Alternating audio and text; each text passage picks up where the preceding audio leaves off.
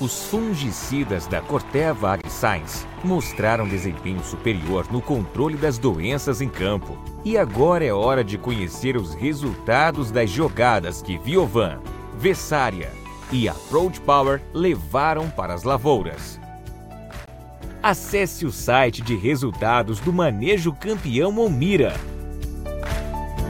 onde você poderá ver a performance dos fungicidas e assistir ao podcast com um profissional que sabe tudo sobre esse time campeão.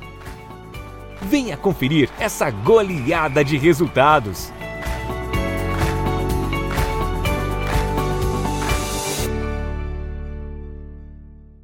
Atenção, produto perigoso de uso agrícola. Consulte um agrônomo. Venda sob receituário. Leia o rótulo e a bula.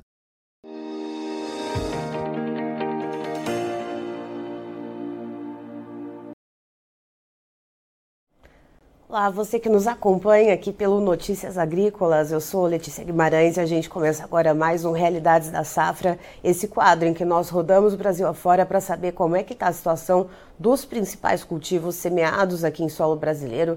E agora a gente vai direto para o Rio Grande do Sul, vamos lá para São Valério conversar com o Marcos Moura, que é responsável técnico pela Moura Projetos Agrícolas. Seja muito bem-vindo, Marcos. Bom dia a todos. Então, meu nome é Marcos Moura aí. Uh, estamos enfrentando essa triste realidade no município agora com esses altos volumes de chuva nos últimos meses aí. Marcos, vamos começar falando um pouquinho a respeito do milho verão. Uh, o Marcos mandou algumas imagens para a gente, eu vou pedir para o Christian gentilmente uh, colocar aqui para nós. Marcos, explica um pouquinho para nós o que está acontecendo com o milho verão aí em São Valério. Uh, então, a questão que está ocorrendo bastante na nossa região, aqui no município, né, é a questão do tombamento, né. Então, algumas áreas aí que foram plantadas um pouco mais no cedo aqui no nosso município, principalmente no começo do mês, elas estão sofrendo bastante com a questão de bacterioses e fungo, né. Tanto nas folhas, uh, com alta incidência de manchas, e no como da cultura. Então, isso está resultando em tomamento das plantas. Então, algumas áreas aqui, uh, essas foram plantadas mais no cedo, ela já tem algum dano uh, superior a 50%. Então, isso devido à ocorrência das elevadas precipitações.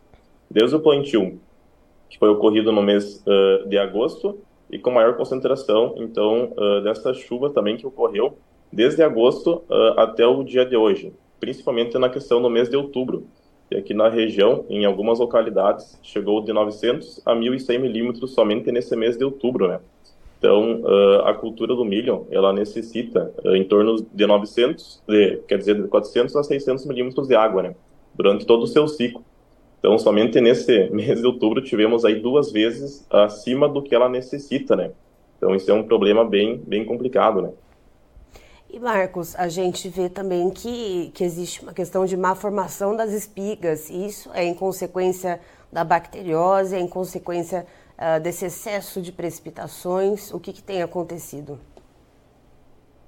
Isso, também essa questão da, da má formação do, das espigas, né, principalmente do, ali dos grãos, ela é devido à questão que uh, esse milho que foi plantado no começo do mês uh, de agosto, ele pegou a questão do pendoamento bem no mês de outubro, que foi ali onde ocorreu os maiores índices de chuva aqui na nossa região, né? Então isso resultou numa má formação desses grãos. E, e Marcos, uh, a questão dessa má formação de grãos, a questão desses tombamentos, da bacteriose, uh, você falou que nessa área houve uma perda de em torno de 50%, mas quando a gente olha para o município de São Valério, de uma maneira geral, uh, isso tem se replicado em outras propriedades? A gente consegue mensurar uma, uma porcentagem de como esse fator né, da bacteriose, da cigarrinha, do tombamento, como isso tem afetado o milho verão aí no município? É, então, esse tombamento aqui e esse problema que está ocasionando devido às altas precipitações, por enquanto, é mais em milhos uh, plantados no cedo, começo de agosto, como eu mencionei, né? E em algumas cultivares. Algumas cultivares são um pouco mais suscetíveis, algumas um pouco mais resistentes.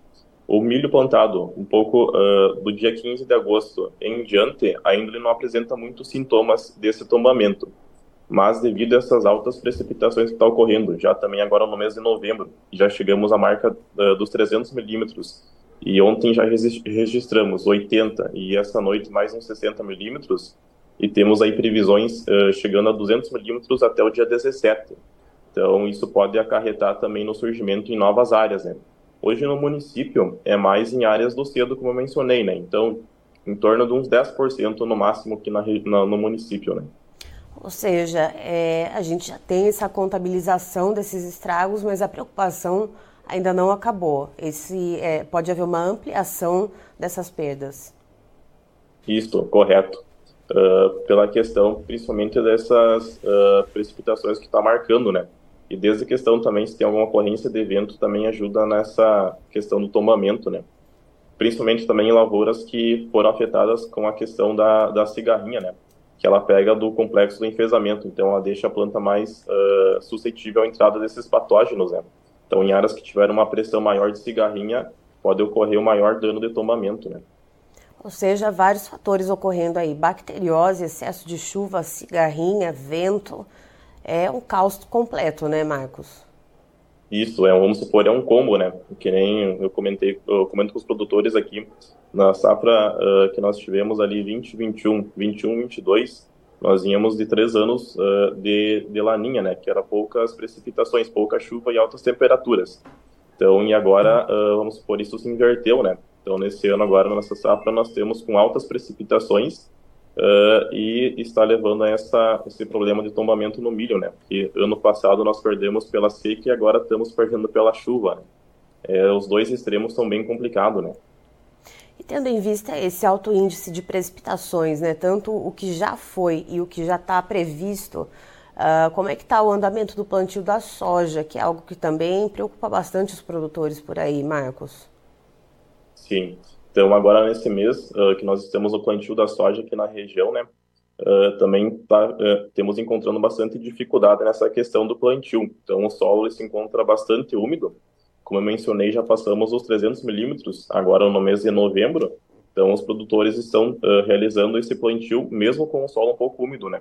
Pois as janelas com o sol são curtas, de dois a três dias aqui durante a semana e logo em seguida já retorna essa chuva, né? Mas assim com uma preocupação que se der um alto volume de chuva em cima do plantio também tem o risco dessa semente não não germinar, né? Não nascer no caso, né?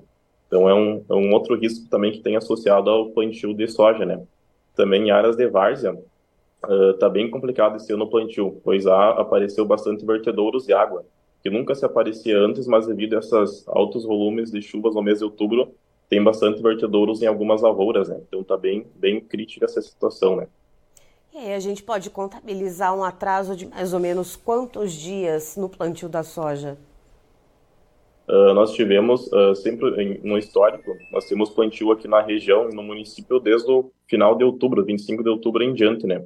Esse ano, devido a essas altas precipitações, não tivemos plantio em outubro, somente agora no, no mês de novembro, e mesmo com o solo úmido, né? Então dá para contabilizar uns 10, 15 dias de atraso do, de um período normal, né?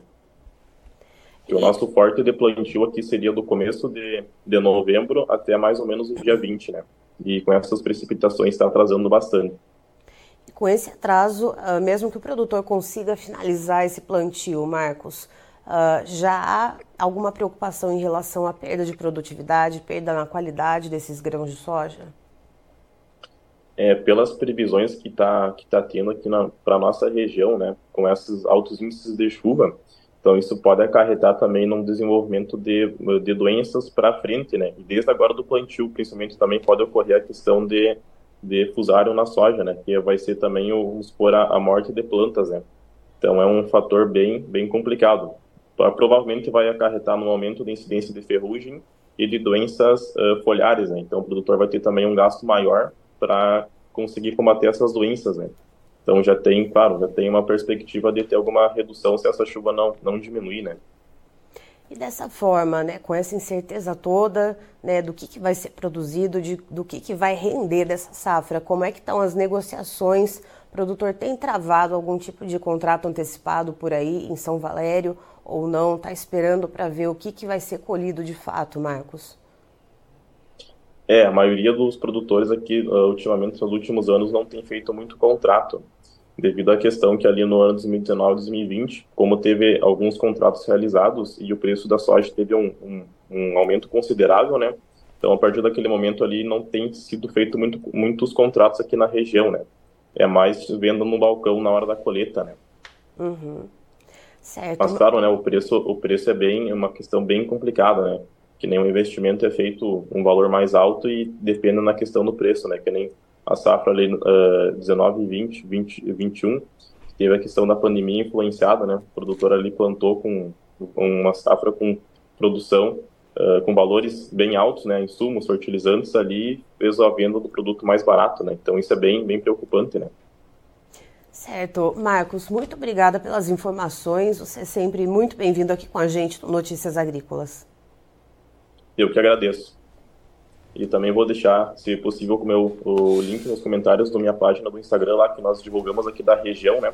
Nós temos aqui uma página que é da Moura Projetos Agrícolas, que nós fizemos esse acompanhamento aqui da safra. Também tem um link do, do meu canal do YouTube, que nós temos um, um vídeo explicando mais sobre a questão também da cigarrinha na cultura do milho e do sobre o tomamento. Tá certo.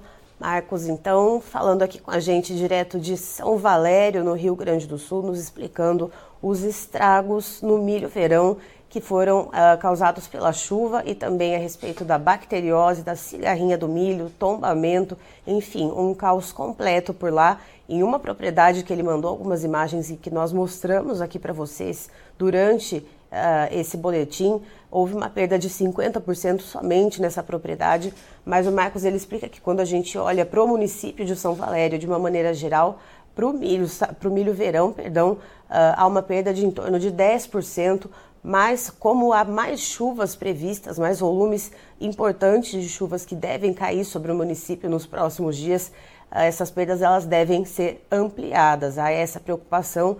E aí, quando a gente olha para o plantio da soja, existe também essa preocupação pelo atraso, já que as máquinas não conseguem entrar no campo. São às vezes poucos dias na semana que as, as chuvas dão uma trégua e que os produtores conseguem entrar para fazer essa semeadura, mas o solo está muito úmido, corre o risco dessa semente não germinar.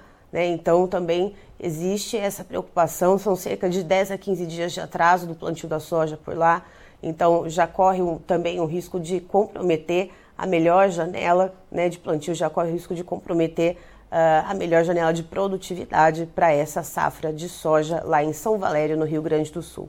Eu fico por aqui, já já tem mais informações para você. Notícias agrícolas, informação agro-relevante e conectada.